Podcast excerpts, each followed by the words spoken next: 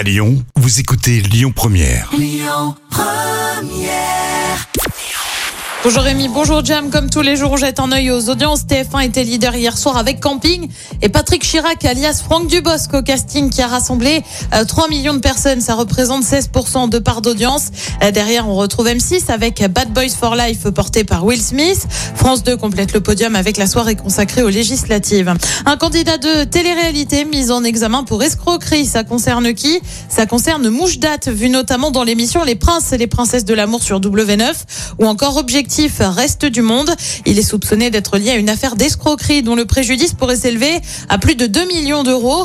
Il est soupçonné d'avoir fait de faux documents pour obtenir des prêts et faire tourner sa société. Il a été placé sous contrôle judiciaire. Direction BFM maintenant avec celle qui prend la décision de partir. Natacha Polony arrête sa quotidienne sur la chaîne d'info en continu.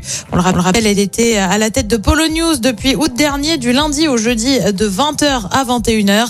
Natacha Polony affirme avoir rempli ses objectifs.